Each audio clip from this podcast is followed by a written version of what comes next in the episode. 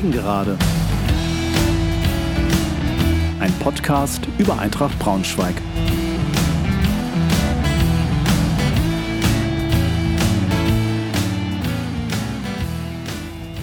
Hallo und herzlich willkommen zur 55. Folge der Gegengerade. Freue mich sehr, dass ihr wieder dabei seid. Heute gibt es eine Nachschau zum 22. Spieltag, unser Heimspiel gegen Jan Regensburg sowie einen Ausblick auf das nächste Auswärtsspiel am 28.02. gegen den 1. FC Nürnberg. Bei dieser Folge habe ich erneut Unterstützung meiner Partnerwebsite blaugelbedatenwelt.com bekommen, die uns wieder einen Blick auf die Eintracht-DNA werfen lässt. Vielen Dank an Jussi.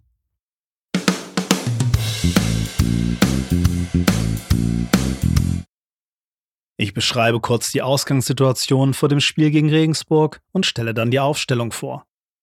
Ich berichte über die wichtigsten Spielereignisse, bevor ich anschließend ein Fazit ziehe und mich an eine Analyse des Spiels mache. Im Anschluss stelle ich euch die Bewertung des Spiels aus Sicht der Eintracht DNA und meiner Partnerwebsite blaugelbedatenwelt.com vor. Ich komme anschließend darauf zu sprechen, was mich nachdenklich stimmt, aber auch, was mich hoffnungsfroh stimmt. Anschließend gibt es einen Ausblick auf das nächste Spiel beim 1. FC Nürnberg bevor es zum Abschluss ein paar Gedanken des Tribünentrainers hierzu gibt.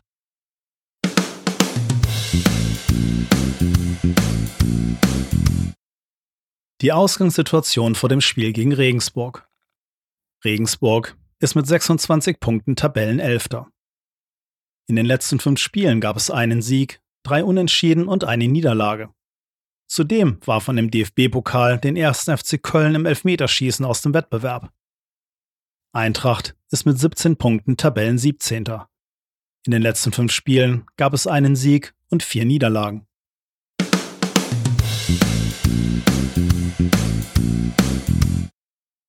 Unsere Aufstellung gegen Regensburg. Meyer lässt mit einem 4-2-3-1-System beginnen. Im Vergleich zum Spiel in Bochum nahm der Trainer drei Änderungen vor. Wydra, Groß und Proschwitz kamen für Kammerbauer, Ben Baller und Bär ins Team. Die Aufstellung sah somit wie folgt aus: Jasi im Tor, Wiebe, Behrendt, Diakite und Klaas in der Viererkette, davor Wydra und Nikolaou, davor Kaufmann, Groß und G und in der Spitze Proschwitz.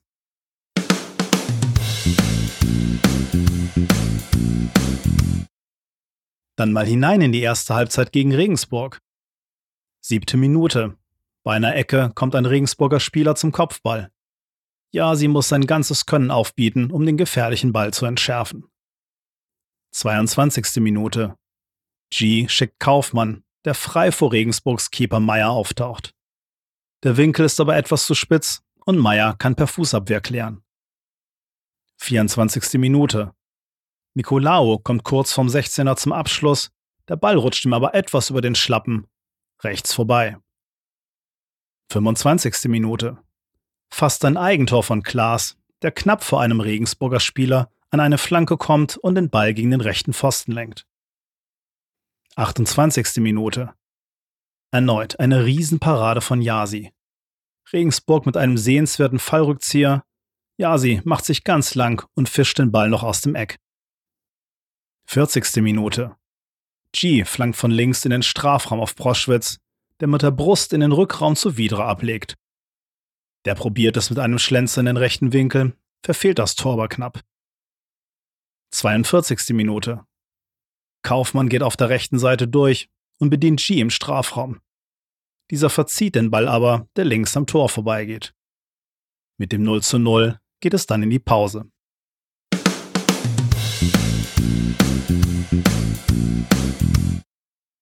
Die zweite Halbzeit. 58. Minute. Nach einer Flanke von rechts verlängert Diakite den Ball an den langen Pfosten, wo er Nicolao einnicken kann. Eintrachts Kapitän bringt uns mit seinem ersten Saisontor in Führung. 65. Minute. Eintracht legt nach. Groß bedient bei einem Freistoß Wiedra, dessen Flanke Proschwitz zum 2 zu 0 ins Tor köpft. 85. Minute. Einen Freistoß aus aussichtsreicher Position setzt Regensburg zu mittig aufs Tor. Kein Problem für Yasi. 90. Minute. Nochmal ein Abschluss für Regensburg aus spitzem Winkel, aber erneut pariert Jasi sicher. Kurz darauf ist Schluss. Eintracht fährt mit einem 2 zu 0 den bis dahin höchsten Saisonsieg ein.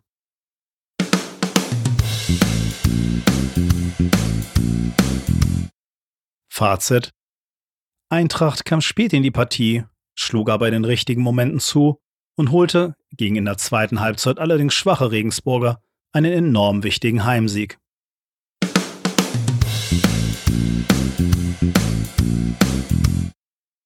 Meine Analyse schaut wie folgt aus. Die Partie begann relativ zerfahren. Vor allem Eintracht gelang es zunächst nicht, richtig ins Spiel zu finden. Das Aufbauspiel geriet zu ungenau, so dass das Team zunächst keine echte Torgefahr entwickelte. Aber auch Regensburg glänzte nicht gerade mit Ideenreichtum und fußballerischer Finesse. Bezeichnend daher, dass es ein Standard war, der für Gefahr sorgte. Nach einem Eckball kommt Regensburg zum Kopfball, den Jasi stark pariert und Eintracht damit im Spiel hält. Ansonsten passiert in den ersten 20 Minuten nicht allzu viel Berichtenswertes. Dann nahm die Partie an Fahrt auf. Und die erste richtig gute Idee führte zu einer guten Chance für Eintracht, als G's Pass mit perfektem Timing die Abseitsfalle der Regensburger aushebelt, Kaufmann aber leider nach etwas zu weit außen gerät und durch den ungünstigen Schusswinkel an Torwart Meier scheitert. Danach eine Doppelchance für Regensburg. Aber mit Glück und ja, sie übersteht Eintracht auch diese beiden kniffligen Situationen, als Klaas den Ball an den eigenen Pfosten lenkt und kurz darauf Jasi mit einer weiteren Großtat den schönen Fallrückzieher von Regensburgs Otto gerade noch entschärfen kann. Gegen Ende der ersten Halbzeit dann nochmal zwei gute und vor allem herausgespielte Chancen der Eintracht. Unterm Strich eine ausgeglichene Halbzeit, deren erste Hälfte eher Regensburg gehörte, während sich Eintracht nach und nach ins Spiel reinbiss. Es fehlte gerade im letzten Drittel immer mal wieder bei der Eintracht an Genauigkeit oder auch am Tempo. Dass es durchaus anders geht, zeigten vor allem die beiden Chancen kurz vor der Halbzeit. Nach hinten arbeitete das Team gewohnt ordentlich. Mit wenigen Ausnahmen hatte Regensburg zwar mehr vom Spiel, aber ohne richtig große Torgefahr entwickeln zu können. Schlussendlich hätte sich Eintracht aber nicht beschweren können, wenn sie mit einem Rückstand in die Pause gegangen wäre. Zwei der Chancen waren echte Hochkaräter und wir konnten uns bei Yasi bedanken, dass er hier mit zwei Großtaten Schlimmeres verhindern konnte.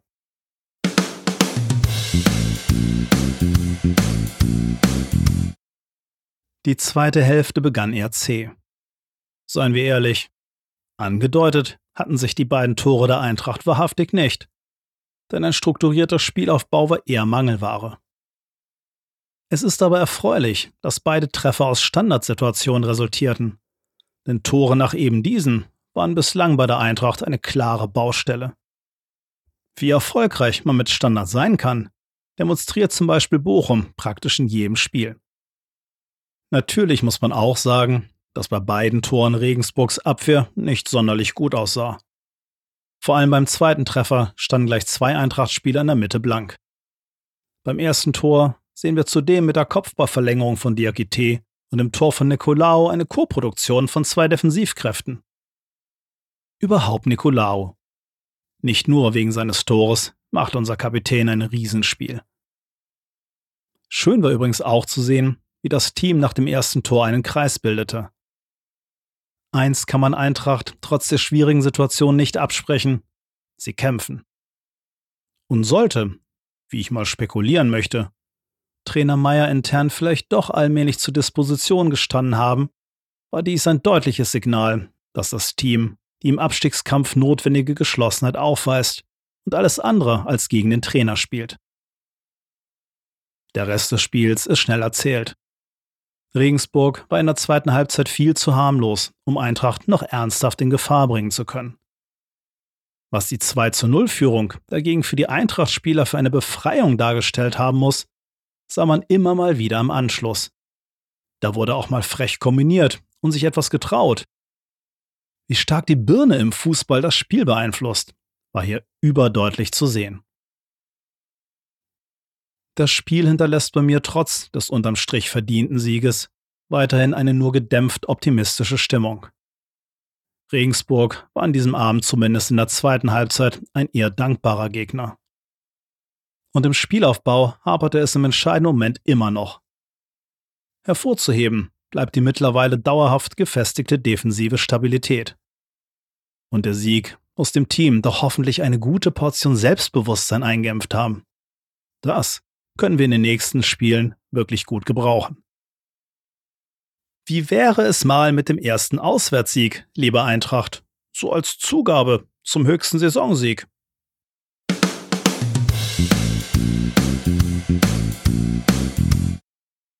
Die Eintracht DNA. Die Datenanalyse-Website blaugelbedatenwelt.com erstellt für uns nach dem Spiel eine Analyse der sogenannten Eintracht DNA. Als Eintracht DNA werden die Kernelemente bezeichnet, die wir Fans gerne von unserem Team sehen wollen, weil wir uns mit dieser Art des Fußballs in Braunschweig identifizieren. Dieser setzt sich aus vier Elementen zusammen. Erstens Teamarbeit, wie zum Beispiel gewonnene Defensivduelle. Zweitens Kampf, zum Beispiel gewonnene Zweikämpfe. Drittens das Raubtier, zum Beispiel Schnelligkeit oder auch Balleroberungen. Viertens ein Schusszauber, Intelligente Pässe oder auch erfolgreiche Dribblings sollen uns begeistern. Bei der späteren Auswertung werden diese Kriterien unterschiedlich gewichtet. Teamarbeit und Kampf sind wichtiger als das Raubtier und das Raubtier wiederum wichtiger als der Zauber. Einen Link zur Website findet ihr in den Shownotes dieser Folge.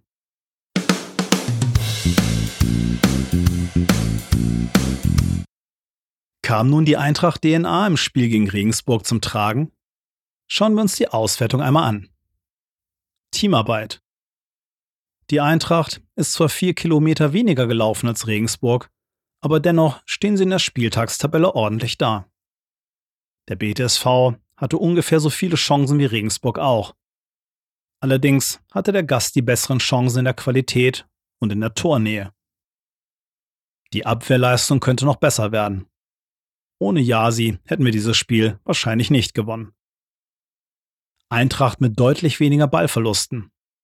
Allerdings hat Regensburg den Ball öfter erobert als wir. Eintrachts Passquote war mit 76 Prozent in Ordnung. Unterm Strich gibt es für die Teamarbeit die Note 3. Zweitens Kampf. Die meisten Zweikämpfe gingen unentschieden aus. Jasis Torwartleistung war überragend und Eintracht kämpfte sich immer besser in die Partie rein. Regensburg hatte die Lufthoheit. Allerdings konnte Eintracht trotzdem zwei Kopfballtore erzielen. Unterm Strich gibt es für den Kampf die Note 3. Drittens das Raubtier. Beide Mannschaften hatten ein schnelles Spieltempo. Eintrachts Torschüsse kamen insgesamt wieder von zu weit weg. In Sprints und Geschwindigkeit konnte Eintracht mithalten. Eintracht hat früh angegriffen, konnte daraus aber wenig Kapital schlagen. Unterm Strich für das Raubtier die Note 2. Viertens Zauber. Die intelligenten Pässe waren wieder da, jedoch in einer eher kleinen Menge. Endlich gab es aber zwei Standardtore zu vermelden. In puncto Dribblings gab es ein Unentschieden. Unterm Strich beim Zauber die Note 2. Durch die unterschiedliche Gewichtung der Kriterien ergibt sich hieraus die Gesamtnote 3. Dies deckt sich weitgehend mit der Analyse der Gegengerade. Am Ende waren es Yasi, zweimal Effizienz bei den Kopfballchancen und ansonsten eine eher ordentliche Leistung, die gegen einen unterm Strich aber etwas schwächeren Gegner die Punkte sicherstellten. Eine 3 mit einer kleinen Tendenz zur 2 auch wenn wir vor allem in der Offensive weiter zulegen müssen, um eine bessere Torernährung bei den Schusschancen zu erreichen.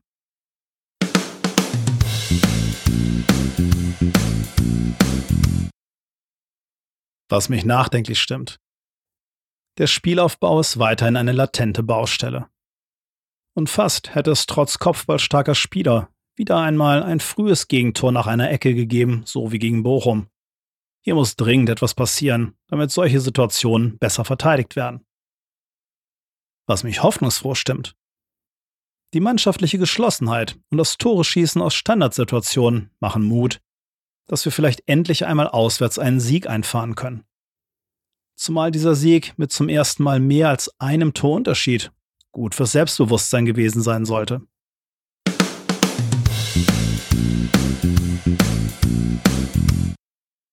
Schauen wir uns mal das nächste Spiel gegen den ersten FC Nürnberg an.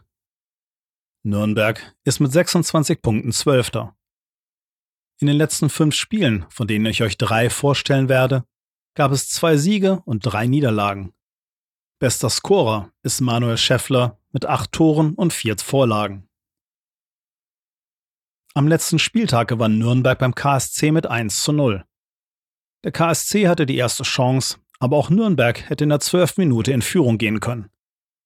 Karlsruhe machte in der Folgezeit das Spiel, aber Nürnberg stand in der Defensive sehr sicher und vergab bei einem Lupfer von Nürnberger erneut eine Großchance zur Führung. Das Spielgeschehen fand aber ansonsten meist im Mittelfeld statt, so dass es torlos in die Pause ging. Daran änderte sich auch nach dem Seitenwechsel nicht viel. Erst um die 60. Minute herum kamen beide Teams mal zu Chancen. Der KSC machte weiter das Spiel, Nürnberg verteidigte clever, so dass echte Chancen Mangelware blieben eigentlich ein typisches 0 zu 0 Spiel. Wenn Nürnberg nicht in der 90. Minute doch noch ein glückliches Abstaubertor erzielt hätte. So fuhr der Club in letzter Minute eher unverdient drei Punkte im Abstiegskampf ein. Im Heimspiel zuvor unterlag Nürnberg dem FC St. Pauli mit 1 zu 2. Der Club ging von Beginn an aggressiv zu Werke und hatte auch die erste Chance der Partie. Mit fortlaufender Spieldauer wurde Pauli aber zunehmend stärker und erarbeitete sich auch Torchancen. Nürnberg hatte den Faden verloren und musste zudem praktisch mit dem Halbzeitpfiff die Führung der Gäste hinnehmen. Der Beginn der zweiten Hälfte war praktisch ein Spiegelbild der ersten, wobei Pauli zunehmend durch Konter gefährlich wurde. St. Pauli brauchte jedoch einen Elfmeter, um mit 2 zu 0 in Front zu gehen. In der Folgezeit schienen sich die Hamburger dank der Zwei-Tore-Führung zu sicher zu fühlen und spielte die Gegenstöße nicht mehr konsequent aus. So gelang Nürnberg, das jetzt Morgenluft witterte, in der 77. Minute der Anschlusstreffer, wodurch eine heiße Schlussphase eröffnet wurde. Beiden Teams gelang es aber nicht mehr, aus ihren Chancen Kapital zu schlagen, und so musste sich Nürnberg am Ende mit 1 zu 2 geschlagen geben.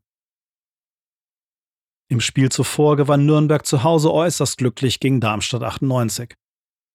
Nürnberg startete in die anfangs nervös geführte Partie besser, aber die erste Großchance hatte Darmstadt in der zehnten Minute. Die Lilien wurden dann selbstbewusster, wurden aber auch bei den öfters auftretenden leichten Nürnberger Ballverlusten im Mittelfeld im anschließenden Umschaltspiel nicht wirklich gefährlich gegen eine kompakt und sicher verteidigende Nürnberger Abwehr. In der Offensive war Nürnberg dagegen eher harmlos, so dass Chancen Mangelware blieben. Nach dem Seitenwechsel hatten beide Teams zwar schnell eine gute Möglichkeit, insgesamt war das spielerische Niveau aber dürftig. Nürnberg ging dann aber in der 76. Minute durch ein Abstaubertor in Führung. Es entwickelte sich eine turbulente Schlussphase. Darmstadt warf alles nach vorne und konnte tatsächlich in der 90. Minute durch einen Elfmeter den Ausgleich erzielen. Aber Nürnberg hatte noch einen Pfeil im Köcher. Ein weiter Abschlag von Torwart Matenia sprang einmal auf und ein Darmstädter Verteidiger köpfte völlig unbedrängt den Ball über den eigenen Torhüter zum Nürnberger Siegtreffer ins Tor.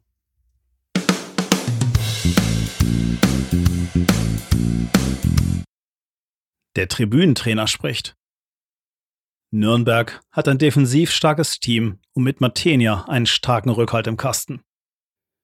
In der Offensive ist der Club oft nicht besonders einfallsreich aber immer in der Lage, auch aus dem Nichts ein Tor zu machen. Es wird in erster Linie darauf ankommen, im letzten Drittel endlich genauer und Angriffe konsequenter mit Tempo zu Ende zu spielen. Dann kann man auch die gute Nürnberger Defensive knacken. Es gibt aus meiner Sicht nicht viel Bedarf, von der Aufstellung her etwas zu ändern. Allerdings würde ich wieder Schlüter für Klaas in die Mannschaft einbauen, da dieser in der Offensive momentan doch mehr anzubieten hat als Klaas und seine öfter mal erfolgreichen Dribblings die notwendigen Löcher in die Nürnberger Abwehr reißen könnten. Die Aufstellung sähe damit wie folgt aus. Jasi im Tor, Wiebe, Behrendt, Diakite und Schlüter in der Viererkette, davor Wydra und Nicolao, davor Kaufmann, Groß und G und in der Spitze Proschwitz.